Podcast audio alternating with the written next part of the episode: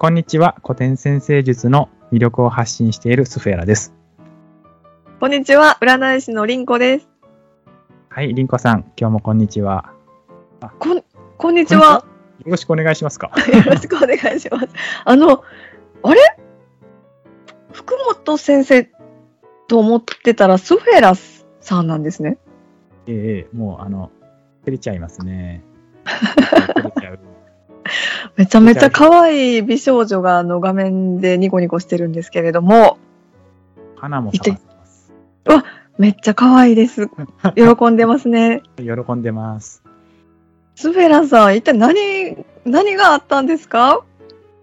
いや、ちょっとね、あの、はい。これまで、古典先生術ラジオということで、音声だけでやってたんですけど、はい。どうしても動画を使わへんと分かりづらいもんがあるなと気づきました。はい。はい。いろんな説明するときに、なんだかんだ言って、動画の方がええやんと思って。そうですよね。YouTube せっかくやるならっていうのもありますもんね。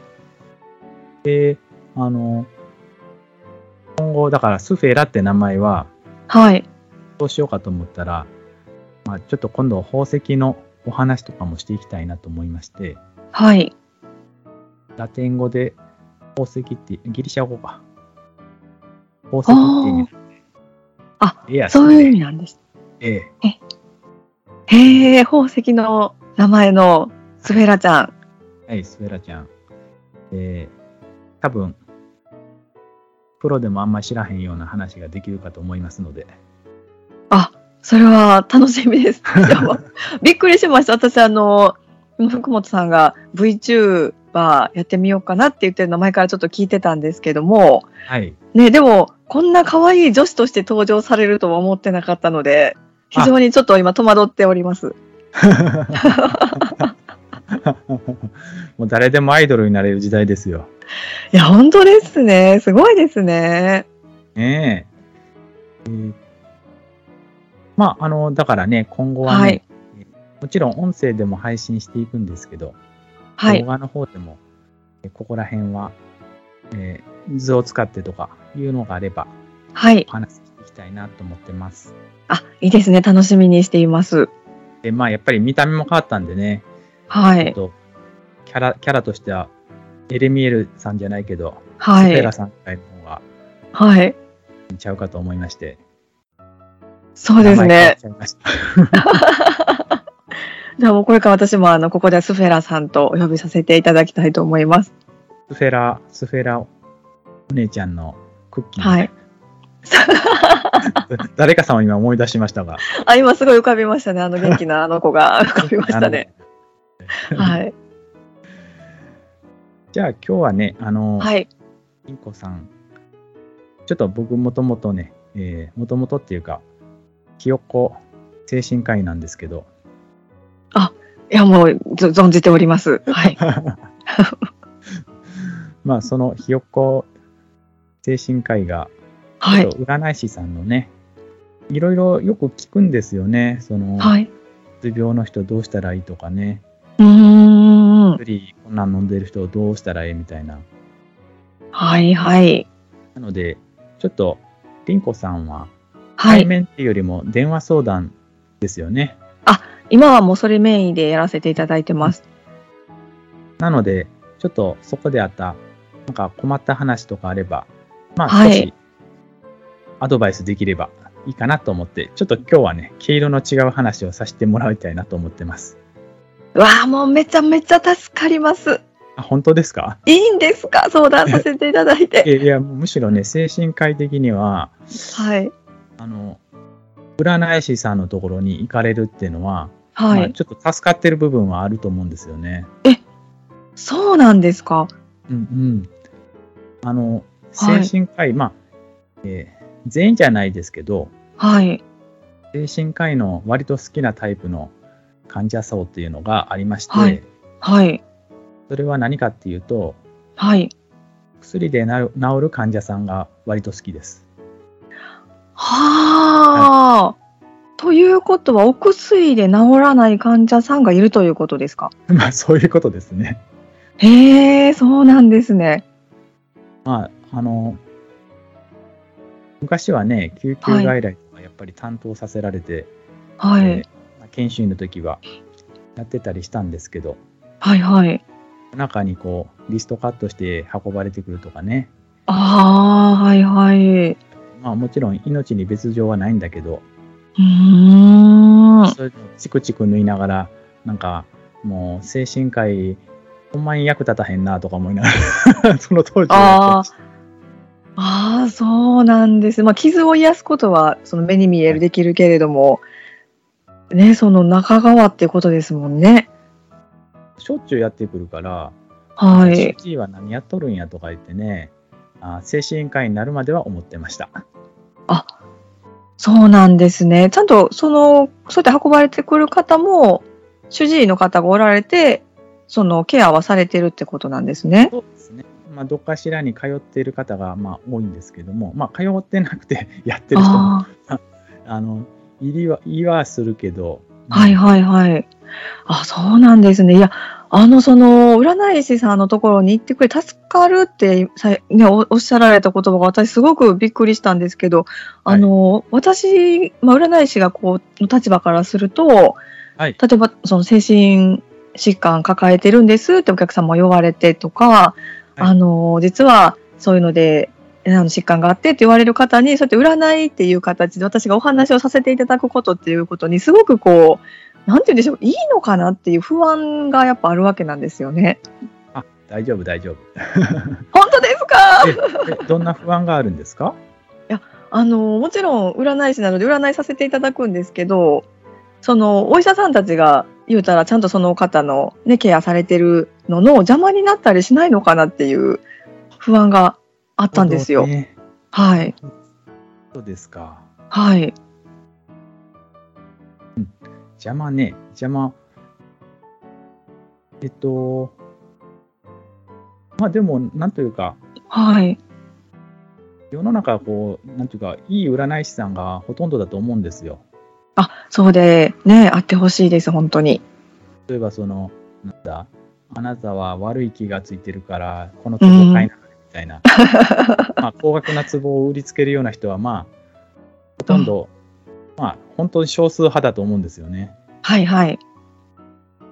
まあ、お金儲けに走るっていうか、そうですね。はい。騙し、騙され、ね、騙、騙すのが目的みたいななってしまうと悪い占い師ですよね。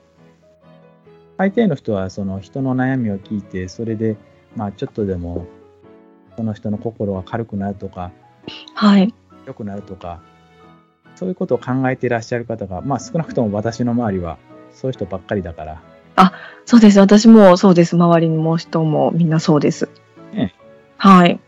あでそういう心構えでいる限りは、まあ、よっぽど変なことにはなんないですよ。そうですか。あーでも、それを本当に精神科医のその、現場の先生から言っていただけると、今すごくホッとしています。あ、本当ですか。本当にホッとしています。あの、占いってはい。何がいいって、えーその、なんていうかな、まあ、オーラが見えるとかはまたちょっと違うと思うんですけど、その霊視とかはちょっと違うと思うんですけど、基本的に、はいでも霊視もそうなのかなあの、うん。ちょっと詳しくはないけれども、あのはいはい。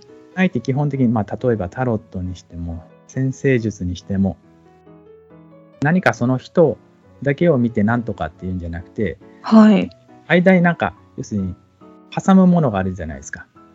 そうですね。必ずありますね。ミディアムっていうかな。はいはい。それがあるから、あの、一歩、なんていうかな。客観的にというか、はい。聞いてね、お互い考えられるのがとってもいいなと思ってます。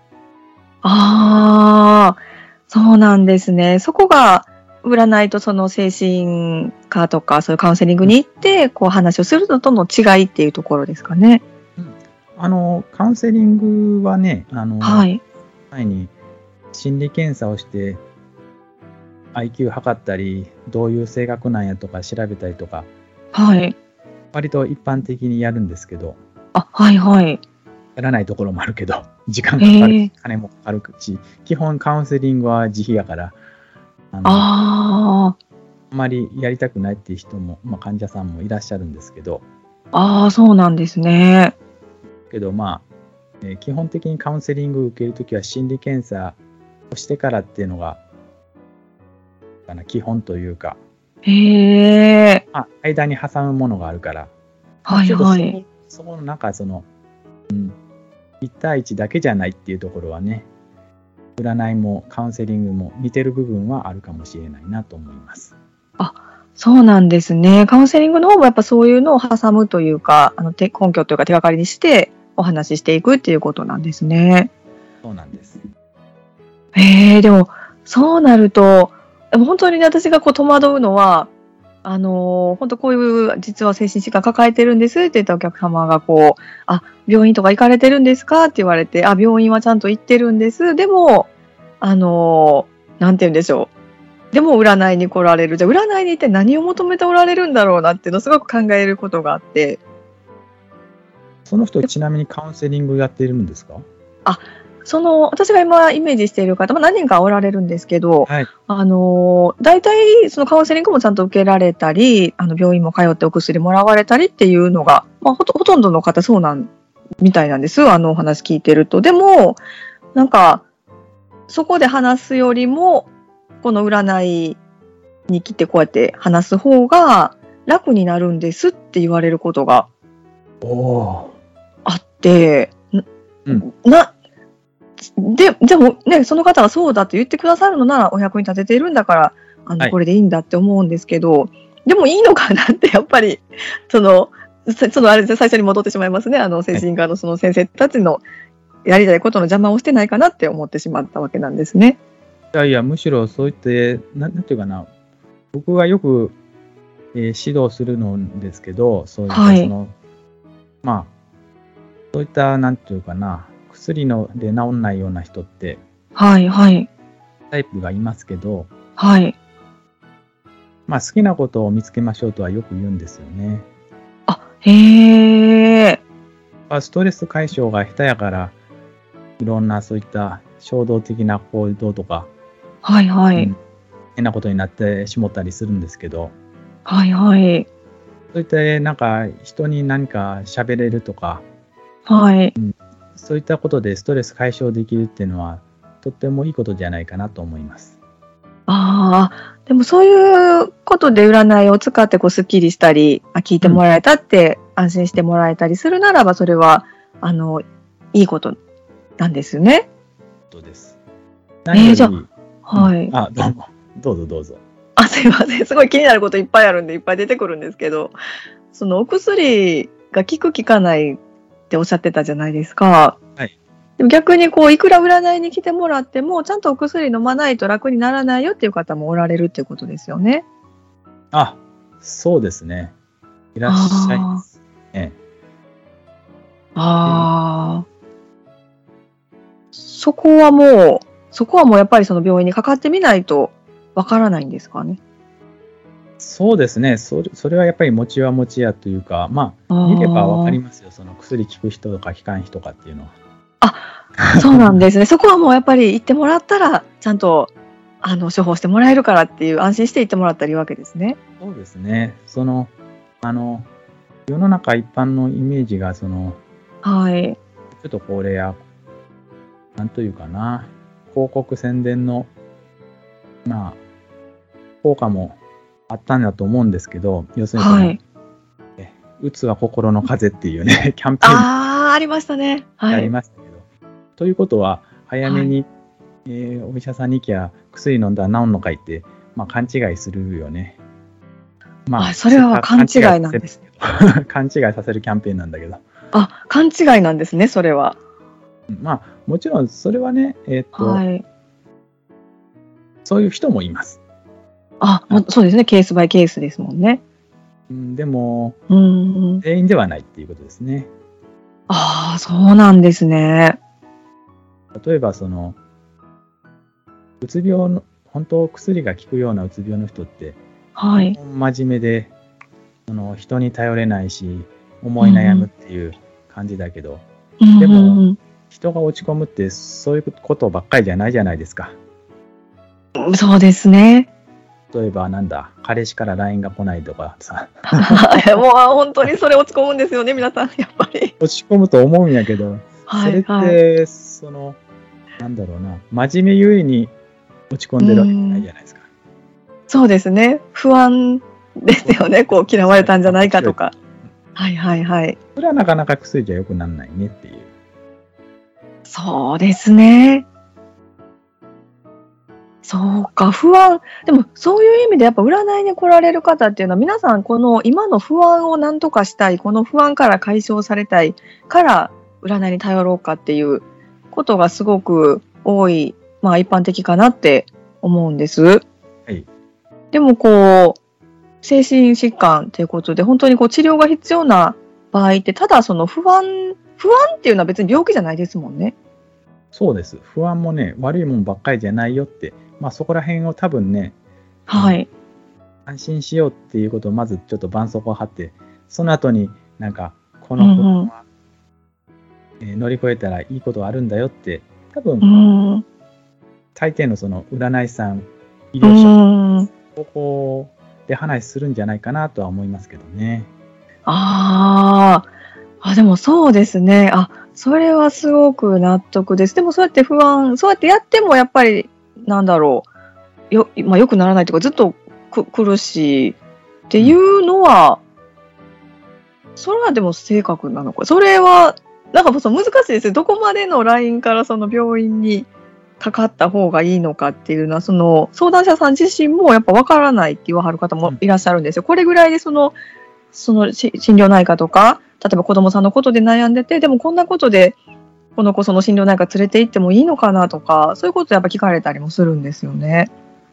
ちょうどね、えっ、と、まあ、絶対に病院に行かないといけないというか、クリニックに行かないといけないはい。レベルは、はい。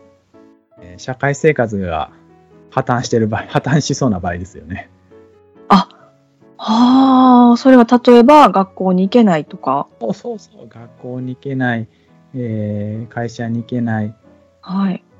まあ、日常生活ができないレベルになると、それはやっぱあり病院に行かないと、えあ、はいはいはい。ーレベルです。なるほど。例えばもう寝れないとか食べれないもそこに入ってきますか？寝れない、食べれないもね、どの程度かによるし、あと、原因にもよりますよね。あ失恋でね、食べれないはいたり前だと思うんですよね。あ。あ、そうです。誰しもが経験あるかもしれないですね、それは。まあ、多分1ヶ月ぐらいはね、引きずるとあまあ、それで病院行っても多分、まあ、もちろん睡眠あ。薬はい。出しはすると思いますけど、ああ。結局それは薬で良くなるわけじゃなくて、時間で良くなるんですよね。ああ、そういうことですよね。時間が解決してくれると、その傷を癒すには時間がしかないよっていうのは、恋愛とかでは特にあれですね。ああ、そっか。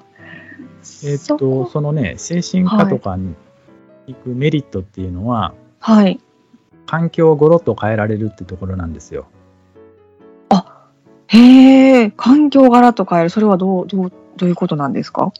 例えばまあ生活がその破綻してる場合とかで、はい。